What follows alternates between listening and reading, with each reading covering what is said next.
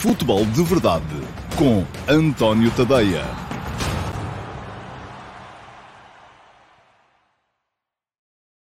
Olá, muito bom dia a todos. É dia 8 de fevereiro de 2021, segunda-feira, e esta é mais uma edição do Futebol de Verdade. Sejam bem-vindos um, a mais uma edição do programa que faço aqui diariamente nas redes sociais, sempre ao meio-dia e meia, de segunda a sexta-feira, para uh, passar em revista e comentar a atualidade futebolística nacional e internacional. Um, hoje temos, naturalmente, o uh, início da segunda volta da Liga Portuguesa. Nem deu tempo para fazermos aqui um, um balanço da primeira, porque a primeira volta acabou num dia e praticamente no dia seguinte começou a segunda, portanto andamos com esta, esta lógica outra vez de jogar pouco ao fim de semana e jogar mais durante a semana, são uh, coisas do uh, confinamento. Pergunta-me o Patrick Pinto se já podemos dizer que o Sporting é candidato ao título. Ó oh, Patrick, dê um saltinho ao antoniotadeia.com, tem lá a literatura sobre isso, há lá muita coisa escrita, eu sei que vocês não têm nem pouco mais ou menos a obrigação de me seguir em permanência, era o que mais faltava, tem mais o que fazer com as vossas vidas e seguramente coisas muito mais interessantes, mas já disse que sim. Aliás, na altura em que disse que o Sporting ainda não era candidato, ou ainda não o considerava candidato, disse que lhe faltava ser capaz de ganhar aos outros candidatos. E, entretanto, o Sporting já ganhou aos outros candidatos. Ganhou ao Braga, uh, na, na, no campeonato e na Taça da Liga, ganhou ao Benfica no campeonato e ganhou ao Porto na Taça da Liga. Portanto, a partir desse momento, passei a considerar naturalmente o Sporting não só como candidato, mas até como favorito a partir do momento em que ganhou ao Benfica. Uh, também houve logo quem não gostasse e quem dissesse que agora estás a querer pôr pressão em cima da equipa e tal. Pronto, enfim, eu já, já comentei isso aqui. É muito difícil satisfazer esta freguesia. Bom, hoje vou falar-vos do Braga-Porto de ontem. Um jogo que abriu e abriu logo com dois candidatos ao título a segunda volta do campeonato. Uh, vou falar-vos também um bocadinho de futebol internacional, porque uh, as coisas estão a aquecer, enfim, já nem dá para aquecer muito uh, lá por fora. Vou falar-vos um bocadinho também do Campeonato do Mundo de Clubes, porque tem sido a minha. Tenho estado a trabalhar sobre isso, tenho comentado os jogos todos da competição quase todos na RTP Play. Ontem, pela primeira vez, tivemos um jogo na RTP1, que foi a meia-final entre o Palmeiras do Abel Ferreira e o uh, Tigres uh, de Monterrey do, do México. Um, portanto, vou falar desse jogo e antecipar também um bocadinho aquilo que pode ser mais logo o Bayern uh, Al-Ali, jogo que também passará na RTP1 e onde também estarei para, para comentar. Mas vamos então começar pelo uh, futebol nacional, que é isso que com certeza vos move mais uh, a chegar aqui para, para assistir a este futebol de verdade. Ontem houve Braga-Porto, uh, e é um jogo que, uh, vamos, diz o Rodrigo Cabral, que a Liga Nós não merece o Tecatito. Uh, ouça, a Liga Portuguesa não merece uma série de coisas. Uh, e, e, se calhar uma série de jogadores. Uh, não é só o, o, Corona. Eu, não é de hoje que tenho vindo, e já sei que vamos todos aqui falar do que é que vocês querem que eu fale? Arbitragem. Bora lá dar em cima dos árbitros, esses que são sempre uns uh, cafajestes do pior quando as nossas equipas perdem e uns homens sérios quando as nossas equipas ganham. Uh, bom, estava a dizer, vamos, um, parece que estou aqui a sentir a, a, a, imagem a tremelicar um bocadinho e pedi ao Sérgio Santos, que me está a apoiar hoje, que me desse indicação se está a chegar tudo bem ou não. Um, tenho andado aqui com uns problemas de, de Wi-Fi, diz-me o Sérgio que está tudo bem, espero que sim. Vamos então continuar. Bem, Vamos falar de jogo e de futebol primeiro. Superioridade clara do Porto enquanto teve um, 11 contra 11. Uh, o Porto muito assente uh, e mais uma vez voltaram a jogar os quatro maravilhas do, do, da frente, mas com a Corona a jogar na posição de Otávio. Volto a dizer, só jogam os quatro quando não há Otávio. Havendo Otávio, um dos quatro, e geralmente quem sai é o Luís Dias um deles tem que sair, mas a superioridade clara do Porto marcada uh, através de um meio-campo uh, melhor. Um belo jogo do Uribe ontem, o Uribe até acima, do meu ponto de vista, do Sérgio Oliveira, na forma como uh, o meio-campo do Porto foi marcando superioridade naquela zona do terreno, perante um Sporting Clube Braga que me pareceu, e que me perdoou o Carlos Carvalhal, pareceu mal montado. Aquela ideia de, enfim, acho que o João Novaes, neste momento, não é jogador com para substituir o Castro. Não dá. Prefiro ver o Fran Sérgio ali, apesar de isso dar ao Braga um, uma, uma, um aspecto mais ofensivo, um, e porque João Novaes será mais médio, enfim, uh, cobre melhor o terreno. Uh, a equipa do. do e, e, e o, o, o Fran Sérgio não, o Fran Sérgio é um jogador com mais chegada à frente, partindo do meio, mas também me parece que depois uh, ter na frente o Fran Sérgio um, o Ricardo Horta fora do jogo praticamente enquanto a equipa não teve bola e o Abel Ruiz, que é um downgrade assinalável relativamente ao, ao, ao Paulinho. Aliás, ainda ontem uh, estava a pensar isso, como é que o Abel Ruiz levou o Sporting Clube Braga a pagar 8 milhões de euros pelo passe. Diz-me o Tiago Fernandes, meu, uh, neste momento meu colega de comentários na RTP, e que enquanto treinador dos uh, sub-19 do Sporting chegou a defrontar o Abel Ruiz no sub-19 do Barcelona uh, na UEFA Youth League, que o Abel Ruiz é um fenómeno à espera de despontar. Em Portugal ainda não mostrou, e eu acho que o Braga, enfim, ontem, deixando de fora Piazon, não sei se o Piazon não está em condições para, para jogar os 90 minutos, mas acho que aquela equipa do Braga de ontem, enfim, não terá melhor solução neste momento para, para, para o ataque do Abel Ruiz, porque Esporar ainda não estará dentro das ideias do treinador, uh, mas parece-me que Uh, ficaria sempre mais bem montada com Piazon de início, já não falo sequer de Gaetan, porque esse claramente é um jogador que não tem uh, capacidade para jogar 90 minutos ainda, neste momento, não sei se voltará a ter, esperemos que sim, porque o futebol merece-o, um, mas uh, parece-me que Uh, Piazon, pelo menos, é, é, a equipa fica muito melhor com Piazon na frente, perto do Ricardo Horta, e com Fran Sérgio a partir do meio campo, uh, perto do uh, uh, Almusrati. Outra coisa é que quando voltar o Castro, e aí sim parece-me que pode haver alguma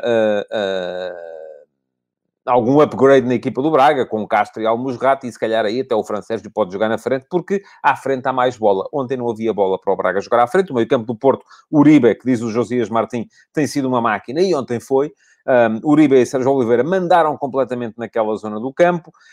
Um, o Porto sem problemas a conseguir impor depois a, a superioridade uh, dos seus homens da frente. Uh, Marega já se sabe sempre à procura do mesmo, da mesma zona do terreno. Uh, muito castigado o Galeno ontem, que praticamente não apareceu precisamente porque ora caía ali o Marega, ora caía ali o Corona. Corona depois de vez em quando ia aparecer no lado esquerdo, derivando o Luís Dias mais para, mais para o meio. Portanto, foi um Porto que até uh, à expulsão de Corona foi claramente superior e estava a justificar plenamente a vantagem uh, com, que, uh, com, que, com, que, com que tinha no, no, no, no, no marcador nessa altura. Depois da expulsão de Corona, o jogo é diferente.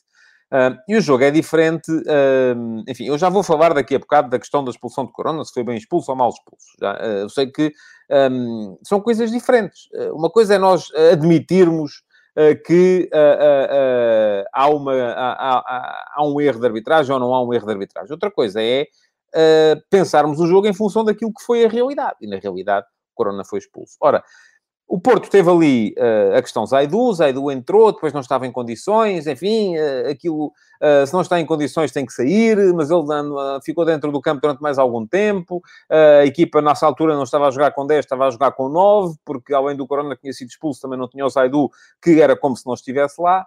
Um, e, e, também me parece que uh, houve ali algum desnorte por parte da equipa do Porto, e esse é o problema geralmente quando as equipas técnicas se centram demasiado nos fatores que não podem controlar, como a arbitragem. Uh, uh, eu tendo a achar que, e acho isto há 30 anos desde que sou jornalista, quando uh, os treinadores, os presidentes, uh, tentam justificar sempre a incapacidade ou os maus resultados com os erros de arbitragem, deixam de olhar para dentro, deixam de olhar para dentro deles próprios e para dentro daquilo que as suas equipas rendem ou não rendem. E foi um bocadinho isso que aconteceu ontem uh, no jogo do, do Futebol do Porto. O Porto centrou-se demasiado na injustiça que entendeu estar a ser cometida com, com Javier Corona uh, e uh, deixou de olhar para aquilo que a equipa estava a fazer em campo. E claramente houve ali uma altura em que o Porto cedeu o controle do jogo ao Braga, que por sua vez mexeu bem nessa altura.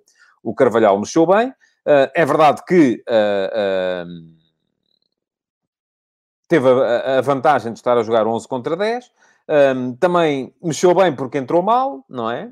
Uh, eu acho que.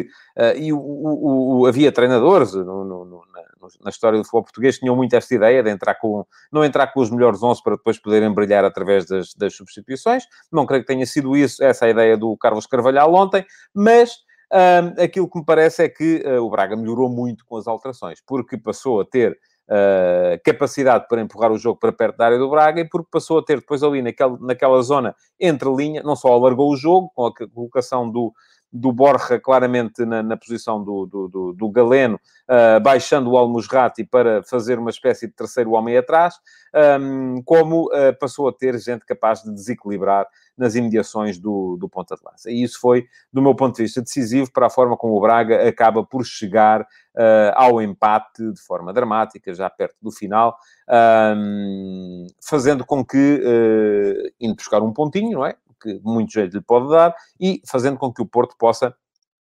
eventualmente perder terreno para o Sporting, caso o Sporting consiga amanhã ganhar em Barcelos ao Gil Vicente. Ainda não está esse jogo, ainda falta jogar, uh, mas a questão é que o Sporting ganhando amanhã já fica, uh, ficará com oito pontos de vantagem sobre o Porto e já é uma vantagem assinalável. Se bem que, volto a dizer, não é decisivo. O ano passado, por esta altura, o Benfica tinha 7 pontos de avanço sobre o Porto e acabou o Porto por ser campeão e ser campeão com mais 5 de avanço. Uh, portanto, vamos lá um, aguentar aí os ímpetos para o por parte dos, uh, dos uh, Sportinguistas. Vamos lá então falar de arbitragem. Ora bem, eu estou convencido que ontem o Porto de facto teve razão de queixa, porque acho que o primeiro cartão amarelo a Corona é mal mostrado.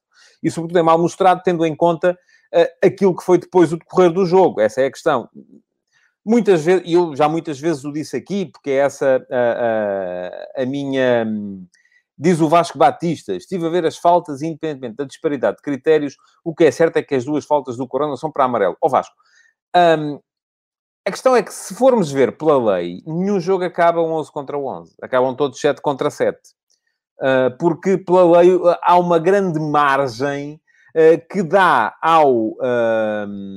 Que dá ao, ao árbitro a possibilidade de mostrar amarelo ou não mostrar amarelo. E eu há muito tempo que me bato aqui, eu olho para os jogos, para, para a ficha disciplinar dos jogos do Campeonato Português e constantemente acho que há cartões amarelos a mais porque uh, parece que os árbitros querem mostrar ali alguma autoridade e chegam e mostram o amarelo. E depois, claro, quando chega à altura, têm que mostrar o segundo e os jogos acabam com expulsões. Eh, quando uh, nós passamos a vida a queixar-nos que em Portugal o futebol não é suficientemente intenso, que não há suficientemente, uh, uh, não é suficientemente físico, quando jogamos contra equipas mais intensas e mais físicas, acabamos por sofrer, mas depois os nossos jogos têm muito mais amarelos do que os jogos dos outros campeonatos que são mais físicos. Porquê? Porque lá os árbitros não precisam do cartão para manifestar a sua autoridade dentro do campo. E eu acho que em Portugal devíamos pensar nisso. Agora, o facto de eu achar uh, que o Porto ontem teve, de facto, razão de queixa nesse, nesse aspecto, porque acho que o primeiro cartão amarelo ao Corona não vem em linha com aquilo que foi o critério do Arturo Soares Dias no resto do jogo.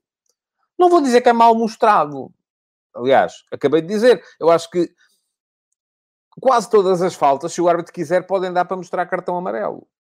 Uh, uh, há ali uma grande margem para a subjetividade. Agora, a questão que temos que ver é depois em relação com aquilo que é o critério do árbitro durante o jogo. E ontem, tendo em conta aquilo que foi o critério do árbitro durante o jogo, acho que uh, o primeiro cartão amarelo ao, ao, Corona não se justificava. E se o Porto disser isso, tudo bem. Até aí eu vou com os protestos da equipa do Porto. Agora, a questão é que o Porto vai mais longe. O Porto tentou transformar o Corona numa espécie de mártir da Liga Portuguesa, e aliás já vimos aqui aquele primeiro comentário que eu li de alguém que dizia que a Liga Portuguesa não merece o Tecati. O Porto tentou transformar Corona numa espécie de mártir, porque é um jogador que leva muita pancada, e leva, de facto, quase todos os jogadores de ataque.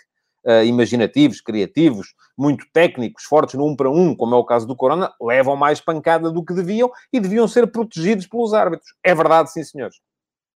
Agora, a questão é que hum, essa linha de argumentação por parte do Porto, e eu hoje de manhã escrevi sobre isso, uh, leva-me a crer que o Porto, afinal, não quer menos amarelos, quer é mais amarelos. E, portanto, se quer mais amarelos, não pode queixar-se dos amarelos que são mostrados.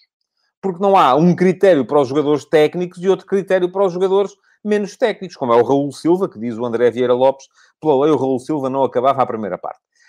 Um, não pode ser, o critério tem que ser igual para todos. Pergunta ao Márcio Rocha porque é que os cartões amarelos e vermelhos não entram no protocolo do VAR. Ó oh, oh, Márcio, há muita gente que anda a queixar-se que temos VAR a mais. E eu acho que temos VAR a mais. E o Márcio ainda quer mais VAR. Portanto, o jogo estava sempre parado para o VAR estar a analisar cada amarelo que vai sendo mostrado. Eu acho que isto tem que vir muito da cabecinha e do bom senso dos árbitros tem que vir muito do bom senso dos árbitros, uh, que têm que perceber que não podem começar a mostrar amarelos por tudo e por nada, porque depois, para manter o critério, têm que expulsar jogadores que, de facto, se calhar era melhor não serem, não serem expulsos. Diz o Carlos Vintém que acha que a primeira entrada do Corona foi imprudente, até parece que foi uma pequena vingança a uma entrada uns minutos antes do mesmo defesa sobre o Corona. É possível. Um, o que eu acho é que se não mostrou na primeira, também não mostrava na segunda. Pronto, aliás, a questão é essa. Há uma falta anterior, uh, que eu tenho que ver aqui, porque eu, palavra de honra, não sou uh, de tomar muita atenção a esse tipo de, de situações, mas uh, de, de, de, estar... Há uma falta anterior do Raul Silva, de facto, sobre o Corona, que podia levar amarelo e não levou. E depois há uma falta do Corona sobre o Raul Silva, que podia não levar e levou. Enfim, o critério aqui não foi o mesmo, não é? Uh, mas ambas podiam ter sido uh, alvo de cartão amarelo. Diz o Paulo Silva: quantos cartões amarelos são mal mostrados em diversos jogos e só quando os grandes perdem ou empatam é que é um problema? Essa é que é a questão. Porque os grandes depois têm muito mais visibilidade na, na, na, nos média e por isso mesmo uh, acabam, quando acontece um caso como este de ontem, isso vem, vem, vem causar grande burburinho. Um, pronto, eu acho que o Porto de facto teve razão de queixa, de facto, mas Vamos lá ver. Eu já, já falei aqui, já identifiquei aqui casos em que os grandes foram beneficiados e prejudicados este ano no campeonato. O Porto, por acaso, teve um problema. É que foi claramente beneficiado em dois jogos em que acabou de perder. E atenção, não foi beneficiado naquela quando o jogo já estava resolvido só para equilibrar as contas. Não, foi beneficiado quando os jogos estavam ainda a ser discutidos. Foi beneficiado em Passos de Ferreira e perdeu, com a anulação perfeitamente estapafúrdia de um golo ao Passos, e foi beneficiado em casa com o Marítimo e perdeu uh, com um penalti inacreditável sobre o Marega. Depois foi prejudicado noutros jogos, certo? Ontem foi um deles. Uh, a expulsão de Corona não, não, não, não, não, faz, uh, não faz sentido do meu ponto de vista. O Sporting já foi beneficiado em casa contra o, o Moreirense, por exemplo, com aquele, aquele golo do, do, do Pedro Gonçalves, que a bola toca-lhe na mão antes da, antes da finalização, devia ter sido anulado e o Sporting ganhou esse jogo por um gol apenas. Uh, enfim, fica uh, um bocadinho na margem da, da, da dúvida o jogo contra o, o, o, Farense, a grande penalidade do Defendi sobre o Fedal, como fica na margem da dúvida o jogo em Famalicão, a anulação ao, do gol ao Coates, enfim, são lances uh, que são... podem dar para um lado, podem dar para o outro, mas os grandes já foram beneficiados e prejudicados. E vão continuar a ser. E agora, a questão aqui é perceber que o Porto tem que, enfim, tem razão no jogo de ontem. A Corona foi, do meu ponto de vista, tendo em conta o critério do Artur Soares Dias, mal expulso, porque o primeiro amarelo é mal mostrado. Mas a questão é, ou nos centramos no caso em si, ou vamos à procura de, um, de fazer doutrina em torno de, uma, de uma realidade que não pode ser aceita, que é um, o Corona é um saco de pancada, uh, e é, leva muita pancada. E, portanto, os adversários têm que ser mais vezes punidos com o cartão amarelo. Mas quando é o Corona, que também é um jogador teso, duro, que não vira a cara à luta, aí já não. Aí já queremos um, uma arbitragem um bocadinho mais uh, compreensiva do ponto de vista disciplinar. Não. Esse é o argumento que não colhe, no meu ponto de vista, pelo menos. Há muita gente que, que o comprou e que o anda a difundir por aí. Portanto, um, eu escrevi sobre isso. E escrevi sobre Uh, pergunta ao Carlos Gusti e mete umas gargalhadas, uns emojis com gargalhada. Se Corona é mal expulso, dá para recorrer para o tribunal? Dará, com certeza. E isto serve uh, para eu fazer aqui a transição para o tema do último passo de hoje de manhã. Quem quiser pode dar lá um saltinho, ou antoniotoday.com. Eu hoje escrevi sobre, uh, um bocado sobre isso, sobre essa questão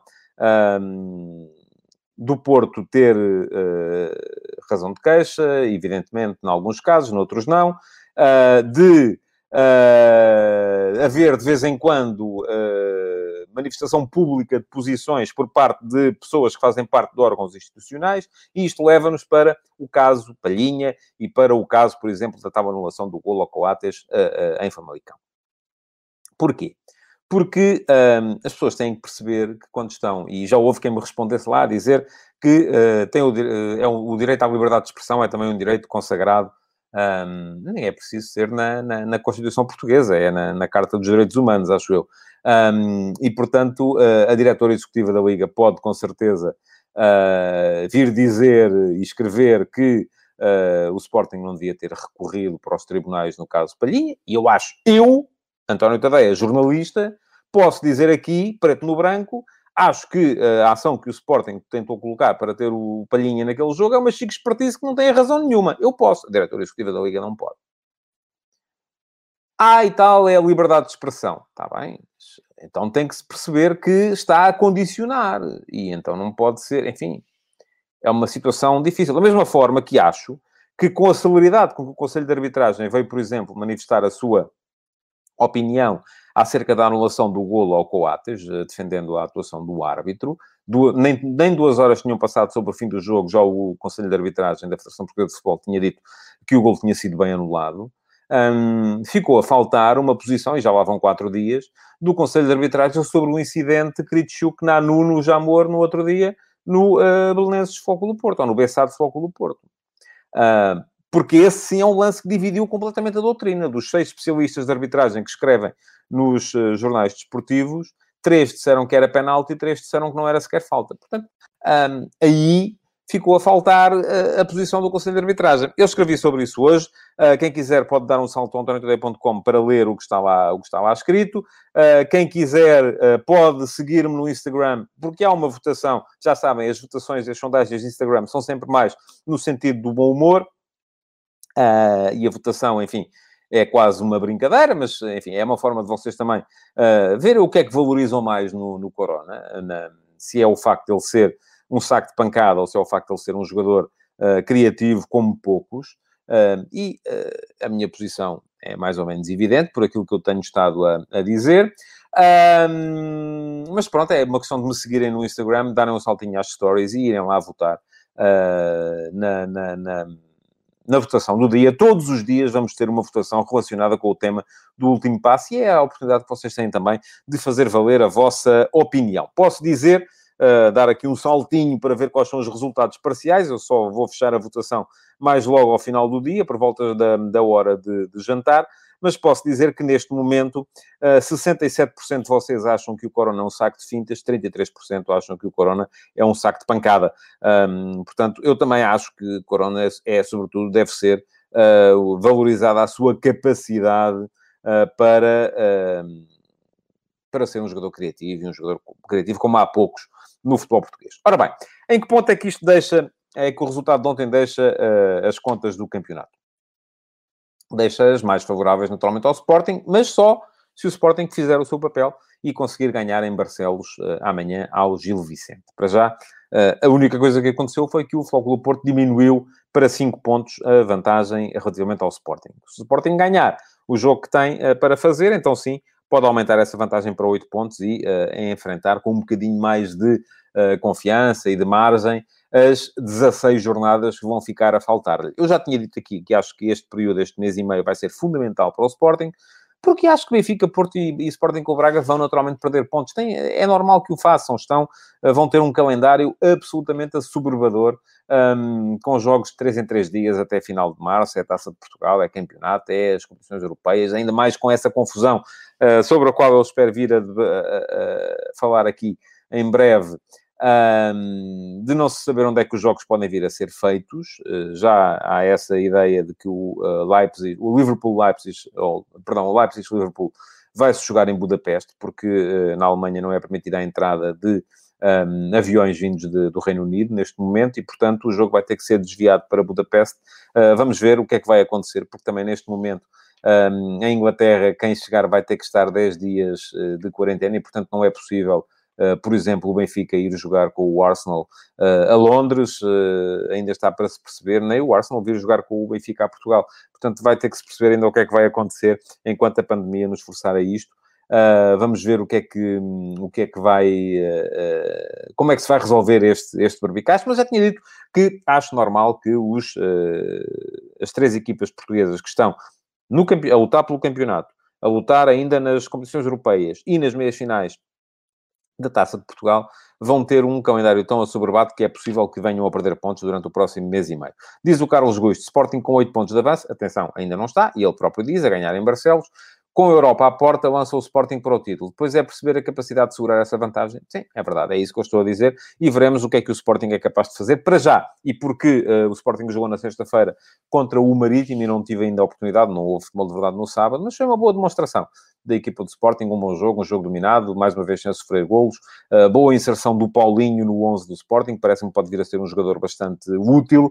Um, resta agora perceber também Uh, se o Antunes é capaz de continuar a manter a vitória à esquerda, porque parece que o Nuno Mendes uh, volta a estar fora deste jogo agora perante o Gil Vicente, e como é que se vai resolver a questão do castigo ao Palhinha, um, porque o, o, jogador vai ter que cumprir castigo, isso é a minha convicção, Uh, resta perceber quando e o que é que vai acontecer se eu, entretanto, vir outro cartão amarelo. Se cumpre, se depois vai ter que cumprir dois, enfim, é um berbicacho do ponto de vista jurídico e eu continuo a achar que não foi muito inteligente da parte do Sporting fazer aquilo que fez, porque não só não teve o jogador uh, de início no jogo contra o Benfica, jogou apenas a última meia hora, uh, como o Ruben Amorim vai agora preparar todos os jogos até à última, sem saber se de repente sai uma decisão que lhe pode tirar o jogador do jogo que, vem, que vai ter a seguir e isso não é naturalmente bom também uh, para a forma do treinador preparar a equipa. Tinha cumprido o castigo, estava resolvido, seguia para bingo e uh, uh, o Sporting seguia muito mais tranquilo se não fosse essa um, chique expertise que foi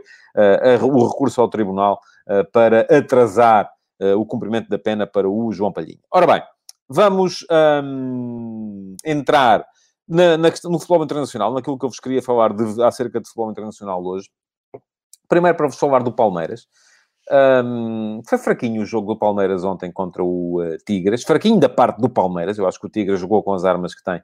E pela primeira vez vamos ter uma equipa da CONCACAF uh, na final do Campeonato do Mundo de Clubes. O Tigres ganhou ao Palmeiras do Abel Ferreira por 1 a 0. Foi a melhor equipa em campo. Parece-me que o Palmeiras um, tentou ter o jogo amarrado só. Foi, aliás, foi o que fez na final da Libertadores. Eu começo a achar que este Campeonato do Mundo de Clubes, de facto, nunca vem na melhor altura uh, para os clubes da América do Sul. Uh, e apesar deste ter sido atrasado de dezembro para fevereiro, uh, enfim, o campeonato brasileiro ainda não acabou, ainda está, faltam quatro ou cinco jornadas, uh, portanto, é um campeonato que está, as equipas já se começam a arrastar, um, e tal como aconteceu no ano passado com o Flamengo de Jorge Jesus, atenção, o Flamengo de Jorge Jesus chegou a fazer belíssimos jogos no verão. Quando chegou à fase final da época, dezembro, altura em que decidiu a Libertadores e a ganhou com alguma sorte à mistura ao River Plate como depois no Campeonato do Mundo de Clubes, onde já foi uma equipa sem chama, uh, parece-me que isso está a acontecer ao Palmeiras também. Ganhou a final da Libertadores num jogo completamente amarrado um, e um, foi jogar o Campeonato do Mundo de Clubes sem chama. Foi uma equipa que nunca. Eu ontem até disse isso na transmissão da RTP1, uh, eh, pareceu uma equipa muito pouco brasileira.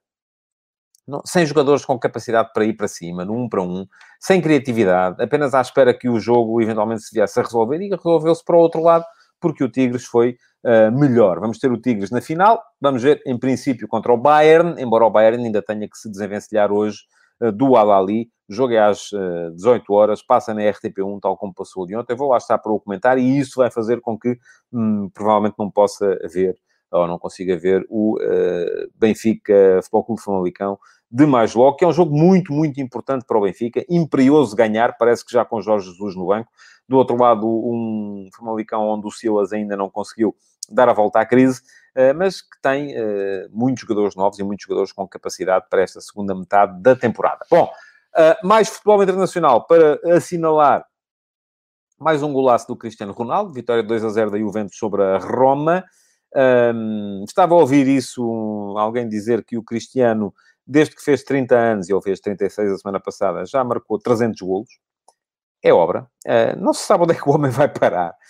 Vamos ver. Uh, para já continua a ser uh, fundamental na equipa da Juve. E a verdade é que a Juventus está, tem um jogo em atraso no campeonato. É contra o Nápoles, não é um jogo mole. Mas se o ganhar, fica lá a 4 pontos do Milan, perfeitamente dentro da luta pela renovação do título da Série A, quando já houve alturas em que se pensaria que estava afastada. Nota ainda para os 4 a 1 do Manchester City em Enfield. O Liverpool está, de Klopp, está completamente perdido. Eh, uma equipa que não perdia em casa há 80 e tal jogos, agora perdeu três jogos seguidos. E de dizer, bom, um deles foi contra o City, verdade. Mas os outros foram contra o Burnley e o Brighton. Portanto, são, é, é, é completamente perdida em campo a equipa do, do, do Liverpool, que não resistiu à uh, lesão dos seus, dos seus centrais e à necessidade de desviar. Ainda ontem, quem jogou a defesa central foram os dois médios o Fabinho e o Anderson, e isso acaba por fazer com que o meio campo deixe de ter capacidade para uh, o tal gegenpressing, que é o jogo de Klopp, e já se vê que muito daquilo que são as uh, armas ofensivas do Liverpool, dos três da frente, Mané, Firmino e Salah, tem a ver uh, com a velocidade com que a equipa era capaz de recuperar a bola. Uh, sem Fabinho e Anderson no meio campo, o Liverpool transformou-se numa equipa mais ou menos vulgar e ontem foi atropelado pelo City. E atenção, é um City que, é preciso não o esquecer, também não tem Kevin De Bruyne e também não tem uh, o Sérgio Agüero. Uh, portanto, uh, é um City que respondeu muito melhor às ausências do que está a responder a equipa do, do Liverpool. Nota no jogo de ontem para a sucessão de erros de Alisson na saída de bola.